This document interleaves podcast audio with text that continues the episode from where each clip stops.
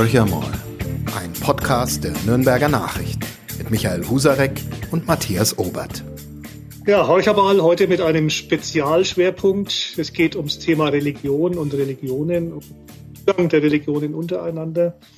In der Vorweihnachtszeit ist nicht alles so friedlich, wie es scheint. Es gibt aktuelle Situationen, die bedenklich erscheinen, mit Drohbriefen an islamische Gemeinden. Leider auch hier in der Region, leider auch in Nürnberg. Darüber wollen wir reden und über andere Befindlichkeiten der Religionsgemeinschaften hier in Nürnberg mit Vertretern des Rats der Religionen. Ich darf ganz herzlich äh, als Sprecher des Rats der Religionen begrüßen Dr. Jürgen Körnlein, den evangelischen Stadtdekan, der uns zunächst mal erklärt, was dieser Rat der Religionen eigentlich ist. Und wir stellen zunächst aber auch mal die Runde vor, die hier beisammen sitzt und über die Befindlichkeit von Glaubensgemeinschaften, von Religionen hier in Nürnberg und der Region, Region spricht. Dr. Körnlein habe ich schon vorgestellt. Wer ist noch alles dabei? Bitte melden Sie sich kurz mit Ihrem Amt und Ihrer Funktion. So, dann mache ich. Alexander Lisak, der zweite Vorsitzende der israelitischen Kultusgemeinde in Nürnberg. Okay.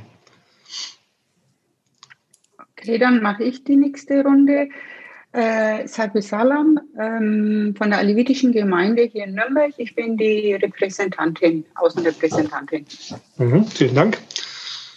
Und ich bin Paula Vandenburgart, Mitglied der Bahai-Gemeinde in Nürnberg. Mhm. Ich bin Frau Eliojo von der Islamischen Gemeinde Nürnberg in der Hessestraße und meine Aufgabe ist Moscheeführungen und Öffentlichkeitsarbeit. Mhm. Und Herr Dr. Körlein, Sie erklären uns nun mal bitte, was dieser Rat der Religionen eigentlich macht. Das klingt ein bisschen so nach Friede, Freude, Eierkuchen, ist es aber, glaube ich, nicht. Da wird schon auch um Themen gerungen und gekämpft, oder? Ja, doch. Also allein äh, die Gründung war auch ein längerer Prozess ja. und jetzt seit dem Herbst 2016. Also wir haben jetzt vier Jahre äh, Kooperation miteinander und unser gemeinsames Anliegen ist es, die Religionen in der Stadtöffentlichkeit zu vertreten. Wir wollen auch ganz bewusst äh, gegenüber sein zur Stadtverwaltung, Stadtregierung. Wir wollen äh, gegenüber den Medien äh, Sprecher sein der Religionen. Bei uns sind derzeit sieben Religionen vertreten, also die, das Christentum. Von daher bin ich hier allein als evangelischer Stadtdekan.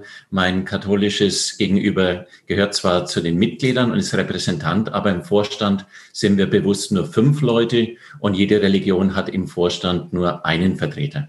Wir äh, haben weiter die israelitische Kultusgemeinde, wir haben die mhm. Muslime, äh, die entsendet über den AK-Muslime, den Arbeitskreis der Muslime.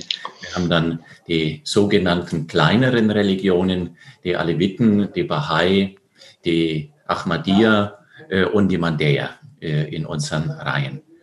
Und äh, wenn es solche Herausforderungen gibt wie Drohbriefe, Beschimpfungen oder gar Attentate und dergleichen, ist immer die Frage, was bedeutet es für uns? Gehen wir auf die Straße? Äh, stellen wir uns in der Straße der Menschenrechte bewusst zu den Menschenrechten? Versuchen wir ein Zeichen der Solidarität zu setzen?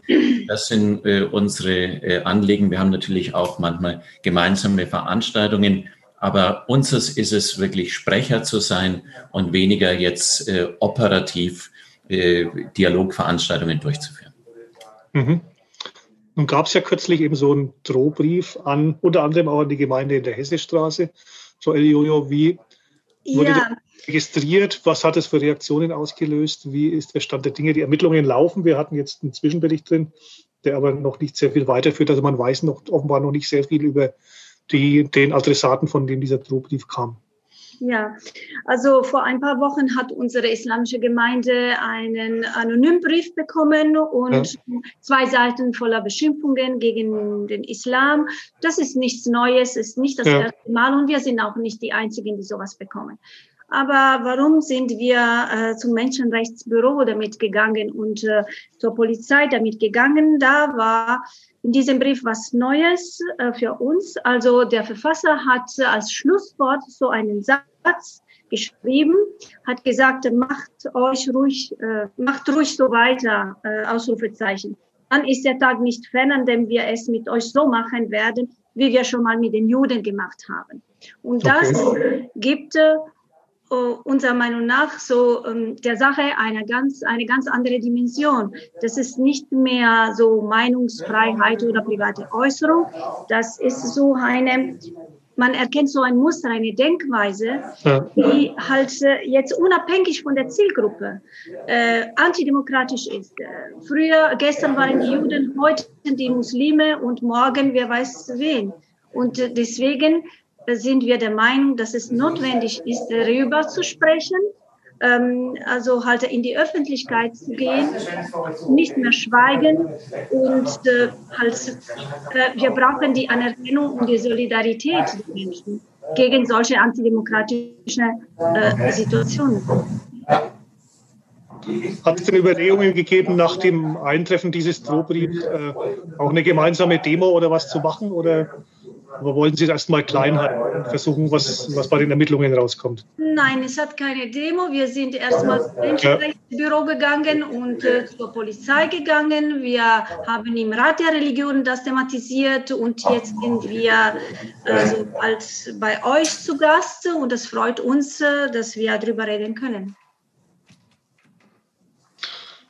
Es gab in den vergangenen Wochen und Monaten immer auch wieder bedrohliche Szenarien für israelitische Kultusgemeinden. Der Höhepunkt, traurige Höhepunkt, der Anschlag auf die Synagoge in Halle von gut einem Jahr.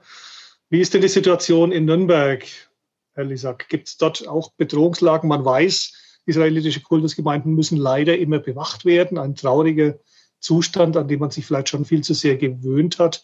Wie ist die Situation in Nürnberg? Ich denke und hoffe relativ ruhig im Vergleich zu anderen Gemeinden. Was können Sie da berichten? Ich will in diesem Fall nur sagen, dass wir auch Briefe bekommen. Ich äh, will mich jetzt nicht so gerne äh, darüber äußern, was genau äh, in den Briefen steht. Äh, und deswegen, aber die Briefe kommen leider Gottes bei uns an. Und die Bewachung ist auch immer vorhanden und ist was man leben muss. Ist verstärkt. Die Bewachung ist verstärkt. Jeder, mhm. Vor dem Gottesdienst äh, steht mindestens ein Streifen vor der, vor der Tür. Es wird alles bewacht. In der letzten Zeit sind sogar zwei Autos immer ähm, bei den Gottesdiensten dabei. Was ist das für ein Gefühl? Gewöhnt man sich an sowas? Ist das was, was man einfach hinnehmen muss? Oder wünscht äh, man, dass sowas doch irgendwann mal zu Ende geht? Natürlich, selbstverständlich. Natürlich, ja. Äh, ja. Wir sind alle Menschen und äh, in diesem Fall das Gefühl zu haben, äh, bewacht zu werden, es ist grundsätzlich ein, ein äh, Gefühl, was man nicht so gerne hat. Und äh, genau das Gleiche leider bekommen auch unsere Mitglieder, äh, wenn die zu uns kommen. Das heißt, es, es ist schön und äh, an dieser Stelle einen großen Dank an die Polizei, mhm. äh, die uns äh, wirklich die Möglichkeit gibt und die äh, auch bewacht. Aber natürlich wäre es schön, wenn es, wenn es anders gehen würde. Mhm. Frau, Frau Saglam, Sie sind für die Aleviten im Rat der Religionen. Wie ist bei Ihnen die Lage? Wie beobachten Sie die Konfliktsituationen, die ja vor allem die muslimische Gemeinde und die israelitische Kultusgemeinde betreffen, was Bedrohungen angeht? Wie ist da bei Ihnen die Situation? Also wir sind natürlich ganz bestürzt und sind je, gegen, je, gegen jede solche hasserfüllten Haltungen. Äh, wir sind natürlich bei den Kolleginnen und bei der, sei es jetzt bei der israelitischen Gemeinde oder bei der islamischen Gemeinde. Für uns ist es halt wichtig, dass für dieses friedliche Miteinander. Aber ich möchte jetzt auch noch äh, anknüpfen von Herrn Lisak und von der Frau Eliojo. Ähm, genau vor einem Jahr wurde ähm, unserem Generalsekretär vom Geistlichen Rat der Deu äh, alevitischen Gemeinde hier in Deutschland äh, Schüsse in seinem privaten Haushalt abgeworfen. Also mhm. der ist beschossen worden. Und im Februar diesen Jahres wurde unser vom Dachverband das Hauptgebäude mit Hakenkreuzen beschmiert. Das war aber nicht in Nürnberg, oder? Nein, das war nicht in Nürnberg ja, hier. Ja. Mhm. Aber das sind halt diese ganzen ja. Muster, die eigentlich die Aleviten schon in der Geschichte her schon kennen, die eigentlich äh, übersät sind. Da wurden die Häuser von den Aleviten gekennzeichnet. Hier leben die Aleviten, hier sind sie. Mhm. Und dementsprechend wurde dann auch von den radikalen äh, Übergriffe getätigt an den äh, alevitischen Gemeinden, an die Bevölkerung. Aber hier in Nürnberg ist es so, wir hatten vor zwei Jahren einen Einbruch in unsere Gemeinde auf unbekannt. Ich meine, Strafanzeigen laufen alle, aber bei uns in der Gemeinde nach dem Einbruch ist es dann von der Kripo als Straftat unbekanntes Verfahren wieder eingestellt worden. Genauso wie in Bamberg. Die hatten auch das gleiche Problem. Die hatten sogar Beschmierungen an dem Gebäude.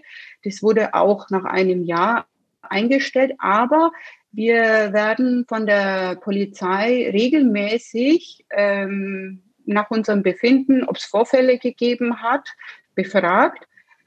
Und ja, es ist halt die Situation, dass es eigentlich diese Fremdenfeindlichkeit eigentlich überall, überall mhm. zu spüren, zu sehen, mitgerichtet.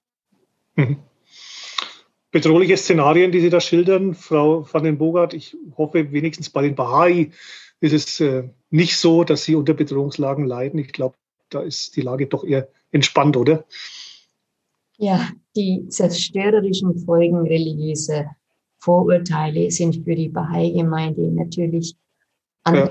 große Sorge, ähm, denn schließlich ist ja das Ziel der Bahai-Religion die Einheit der Menschheit. Ähm, Gott sei Dank sind wir hier in Nürnberg oder auch in Deutschland von solchen Angriffen jetzt nicht bedroht. Ähm, Sie wissen vielleicht, dass die Bahai-Religion während des Naziregimes in Deutschland verboten war. Ja. Institutionen wurden aufgelöst, Bahais äh, waren im Gefängnis, äh, wurden in Konzentrationslager geschickt. Also es gibt diese Geschichte der Bahai-Religion in Deutschland.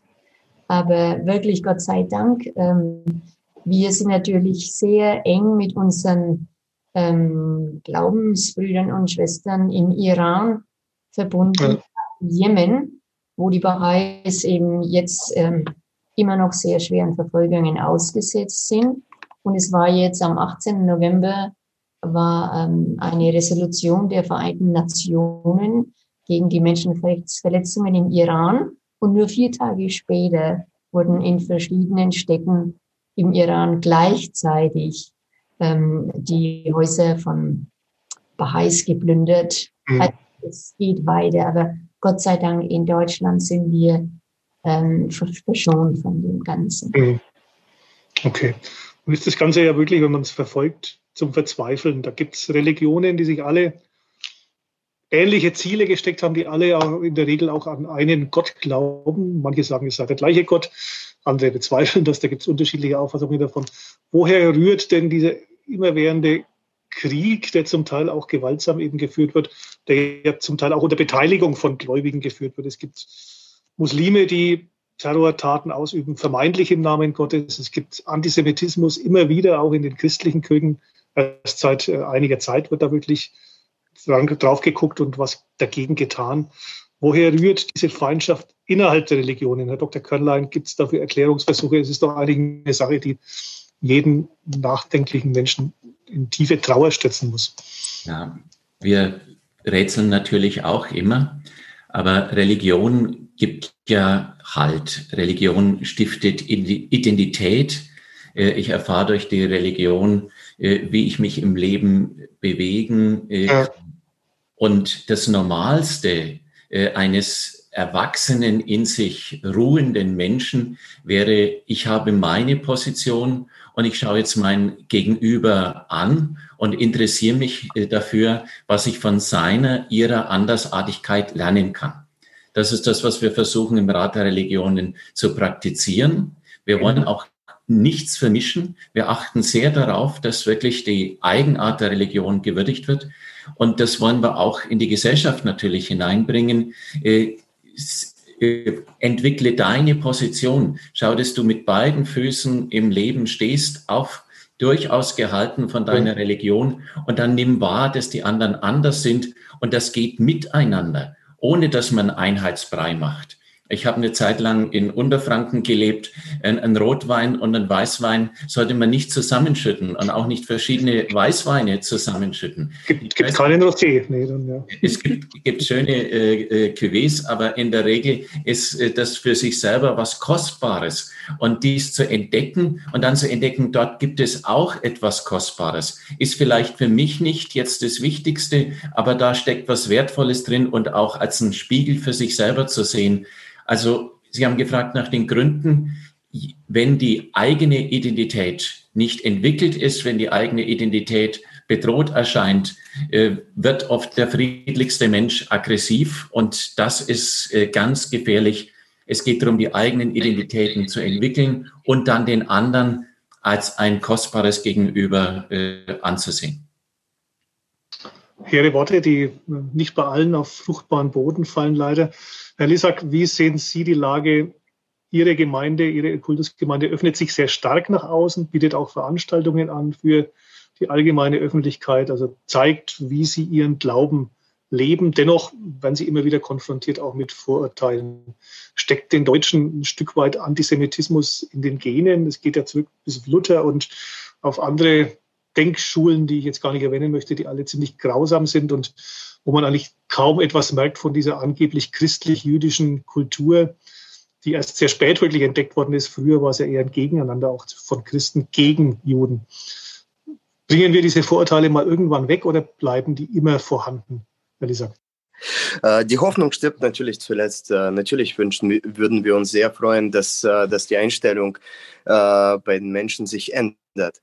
Und aber leider ist es nicht ganz so einfach. Und äh, ich, ich, persönlich hoffe, dass mit der Zeit äh, die Einstellung und äh, diese Querdenker äh, auf jeden Fall ähm, nicht mehr da sind oder zumindest, zumindest äh, klüger werden. Ähm, mhm. ich, äh, es ist schwierig, ein Wort zu finden, wie ich diese Leute beschreiben würde. Das heißt, es ist nicht nur, wie gesagt, in der israelitischen Kultusgemeinde, sondern es ist genau das Gleiche auch im, im Islam, was, ja. was wir gehört haben.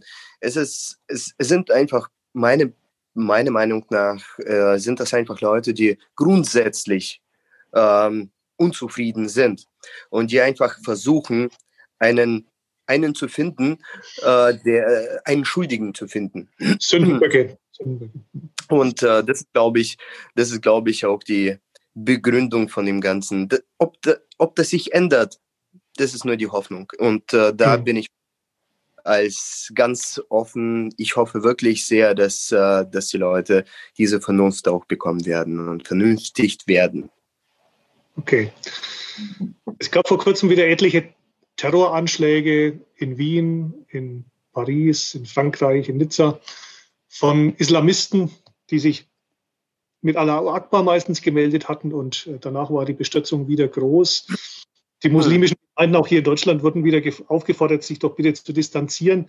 Frau Eliojo, wie ist denn dieses Distanzieren? Das ist ja auch immer schwierig, wenn man als Glaubensgemeinschaft, die sich von sowas ohnehin distanziert, aufgefordert wird, dann nochmal zu Terror auf Distanz zu gehen.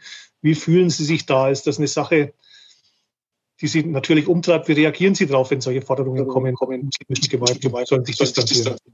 Also wenn Sie mich fragen, äh, sage ich Ihnen, äh, ich brauche mich ähm, nicht zu distanzieren, weil das äh, natürlich gehört nicht ja. zum Islam. Also halt ähm, klar, es, ich distanziere mich von allen solchen Terror. Sachen, nicht nur was im Namen von Allah angeblich so oder unter dem Ruf Allahu Akbar gemacht wird, weil das ist natürlich so, ähm, sie schreien Allahu Akbar, aber sie sind die Feinde der, der Menschheit, Feinde der Muslime. Wir, wir brauchen Schutz gegen diese Menschen, das ist äh, klar. Und äh, was mich sehr beunruhigen, beunruhigt, ist äh, die Tendenz, die ich in der Gesellschaft beobachte. Jetzt komme ich auf unser Alltag, also ganz normale, als ganz ja. normaler Mitbürgerin hier in Nürnberg, ähm, was passiert auf der Straße, wenn ich laufe? Ähm, ich beobachte, dass immer mehr äh, Muslime, Frauen und Männer, aber Frauen vielleicht ein bisschen mehr, weil sie ein Kopftuch tragen und sie sind als Muslime zu erkennen, angesprochen werden und beschimpft. Und ähm, ich. Auch in Nürnberg, ja. Ja, also mhm. ich lebe hier in Nürnberg, habe persönlich schon ähm, ein paar Mal solche Situationen leider erlebt. Ähm, ganz normal, ich lief in den Park und äh, jemand kam auf mich zu, einfach aus dem Nichts, so ein Passant und sagte mir, ja, die Frauen werden im Islam unterdrückt, passen Sie auf. Mhm. Äh, einfach so aus dem Nichts. Oder ich war am, äh, in der Stadt und dann hat eine Frau mir gesagt, äh, Dreck, und hat auf mein Kopftuch äh, angedeutet. Oder ich kenne auch aus anderen, also andere Erfahrungen von anderen Glaubensschwestern, die zum Beispiel äh, jemand äh, hat sie äh, angesprochen und hat ihr gesagt, ja, du sollst dich schämen, äh, weil sie ein Kopftuch getragen hatte. Oder Kinder in der Schule, das, das war sehr schwer für mich ähm, also Jugendliche, Entschuldigung, nicht Kinder, ja. in der Schule, wo der Lehrer gesagt hat äh, zu einem Mädchen, du darfst das Kopftuch im Klassenzimmer nicht tragen, hier ist Kopfbedeckung nicht erlaubt, das ist ein Lehrer, ähm, das ist die Autorität, das ist der Staat, sowas sollte nicht passieren. Ähm, also früher gab es solche Sachen mh, hm, fast nicht, also kaum. Heute mhm. höre ich immer wieder, dass solche Sachen vorkommen. Und das beunruhigt mich. Also eher eine Verschlechterung der Lage? Ja, eine, ähm, die, äh, ich weiß nicht aus welchem Grund, ähm, aber halt ich beobachte, dass äh, die Leute, die, die Menschen also halt äh, immer intoleranter werden. Und mhm. das, das ist nicht, ähm, also Viele ähm, begründen das vielleicht ähm, mit den letzten gesellschaftlichen Ereignissen, also ähm, Flüchtlingspolitik, solche Sachen meine ich zum ja. Beispiel. Aber äh, da werden auch Leute, die hier in der zweiten und der dritten Generation schon leben, angesprochen. Die, sie sind Deutsche, sie sprechen perfekt Deutsch, äh, gebildet und alle werden angesprochen. Mhm. Was halten Sie denn von der Debatte, die geführt wird über islamischen Religionsunterricht und wer ihn denn ausüben darf oder kann in Deutschland? Was wird in Moscheen gelehrt? Viele Imame werden in der Türkei ausgebildet und nach Deutschland geschickt. Das ist sehr umstritten und es gibt Stimmen wie Ahmad Mansour oder Sheikh Atesh, die sagen, da müsste man was ändern und gucken, dass die Imame eben Inhalte predigen, die auch zu unserer liberalen Gesellschaft passen. Ich halte diese Forderung für durchaus berechtigt. Wie ist da Ihre Position? Auf jeden Fall, wir stimmen zu und wir warten schon seit Jahren, dass hier in Deutschland eine Ausbildung für Imame möglich ist.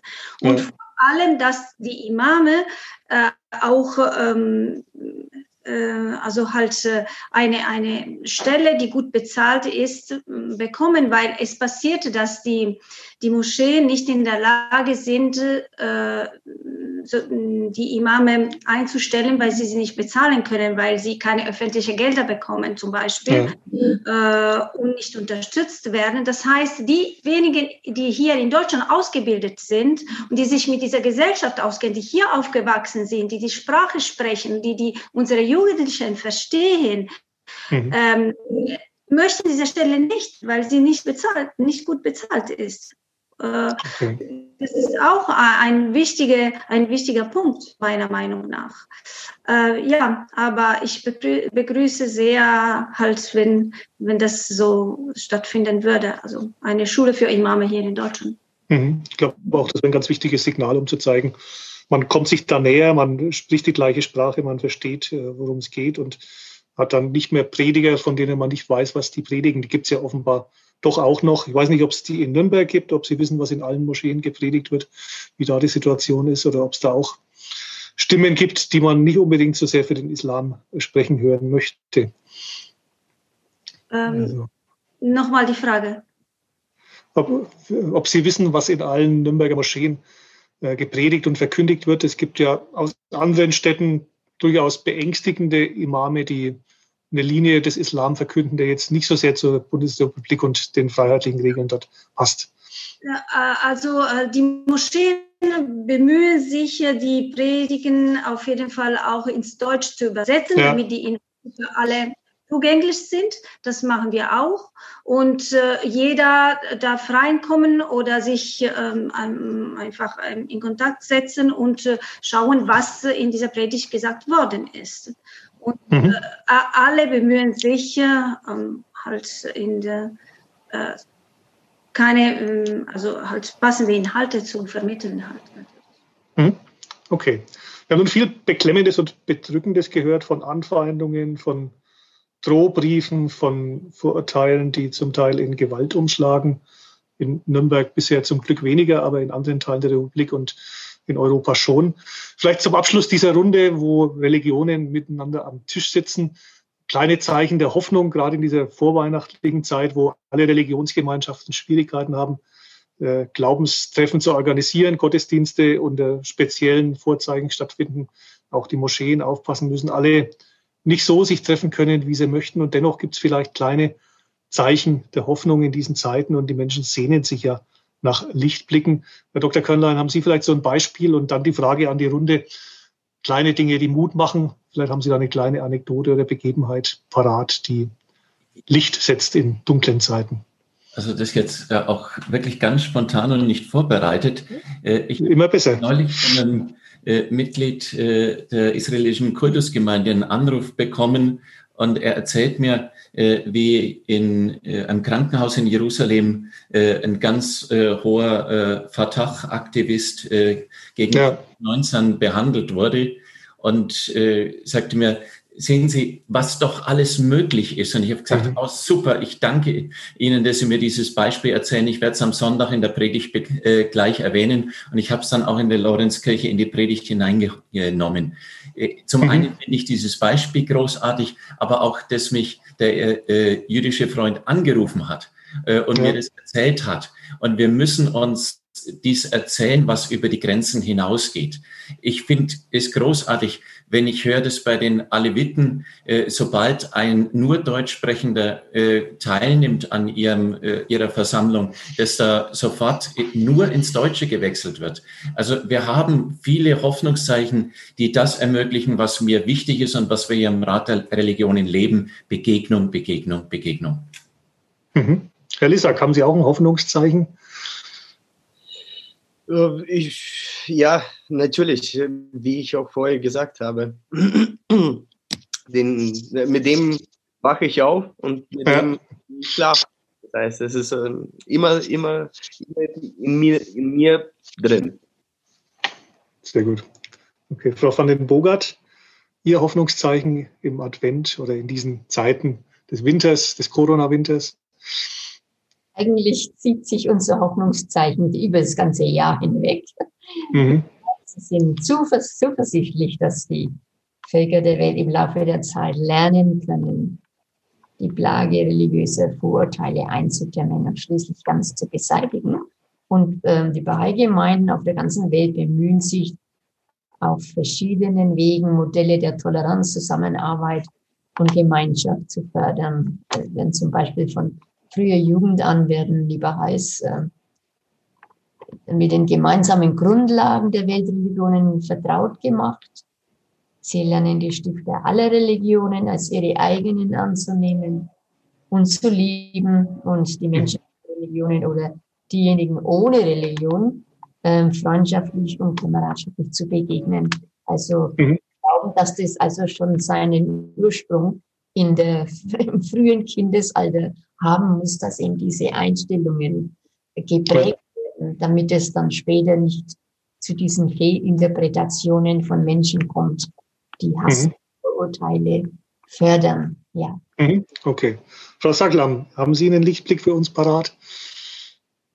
Licht Blick. Ich denke mal, dass unsere Zusammenkunft hier auch mit den unterschiedlichen Vertretern aus den unterschiedlichen Religionen eigentlich auch schon ein Zeichen und ein Lichtblick ist, dass wir die Gemeinsamkeiten, die Kommunikation miteinander, die Akzeptanz und die Wahrnehmung der Unterschiede eigentlich schon äh, bearbeiten zusammen und Zusammenhalt und der Respekt eigentlich gegenüber. Und ich finde, das ist schon mal ein sehr guter Schritt. Wir solidarisieren uns ja auch gegenseitig in den unterschiedlichen Glaubenseinrichtungen, falls irgendetwas sein sollte, egal ob es was Tolles, äh, äh Erfreuliches, man aber auch Negativereignisse. Äh, aber ich denke, unsere Zusammenkunft hier im Rat der Religionen ist ein gutes Zeichen für einen Hoffnungsschimmer.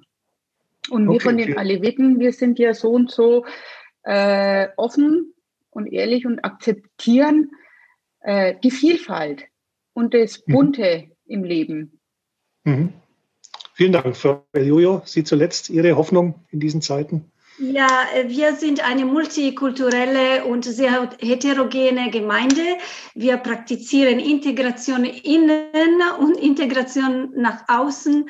Und äh, ich wünsche mir, dass äh, ähm, die Muslime auch öfter äh, andere Gemeinden besuchen. Wir haben das vor ein paar Wochen gemacht. Wir haben eine, eine christliche Gemeinde in Zirndorf besucht und mhm. wir halten unsere Türe offen und äh, sind wirklich sehr, sehr dankbar und sehr, sehr glücklich, wenn andere Menschen uns besuchen. Okay, vielen Dank in die Runde. Man sieht, wenn man sich bemüht ums Miteinander, dann klappt es auch der Rat der Religionen ist da sicherlich ein gutes Beispiel. Aber diejenigen, an die die Botschaft sich richtet, die sind wahrscheinlich meistens gar nicht dabei bei solchen Sitzungen. Diejenigen, die wenig halten von Harmonie der Religionen, die eben da eher einen Keil hineintreiben wollen. Wir können nur hoffen, dass unsere Botschaft oder die Botschaft dieser Runde auch diese Menschen erreicht. Vielen herzlichen Dank dafür, dass Sie alle dabei waren. Ich wünsche Ihnen allen eine schöne Adventszeit, sofern Sie Advent feiern. Wenn Sie Advent nicht feiern, dann zumindest eine lichte und helle und frohe Zeit. Kommen Sie alle gut und gesund durch diesen Winter. Vielen Dank, dass Sie dabei waren bei euch einmal. Tschüss. Mehr bei uns im Netz auf nordbayern.de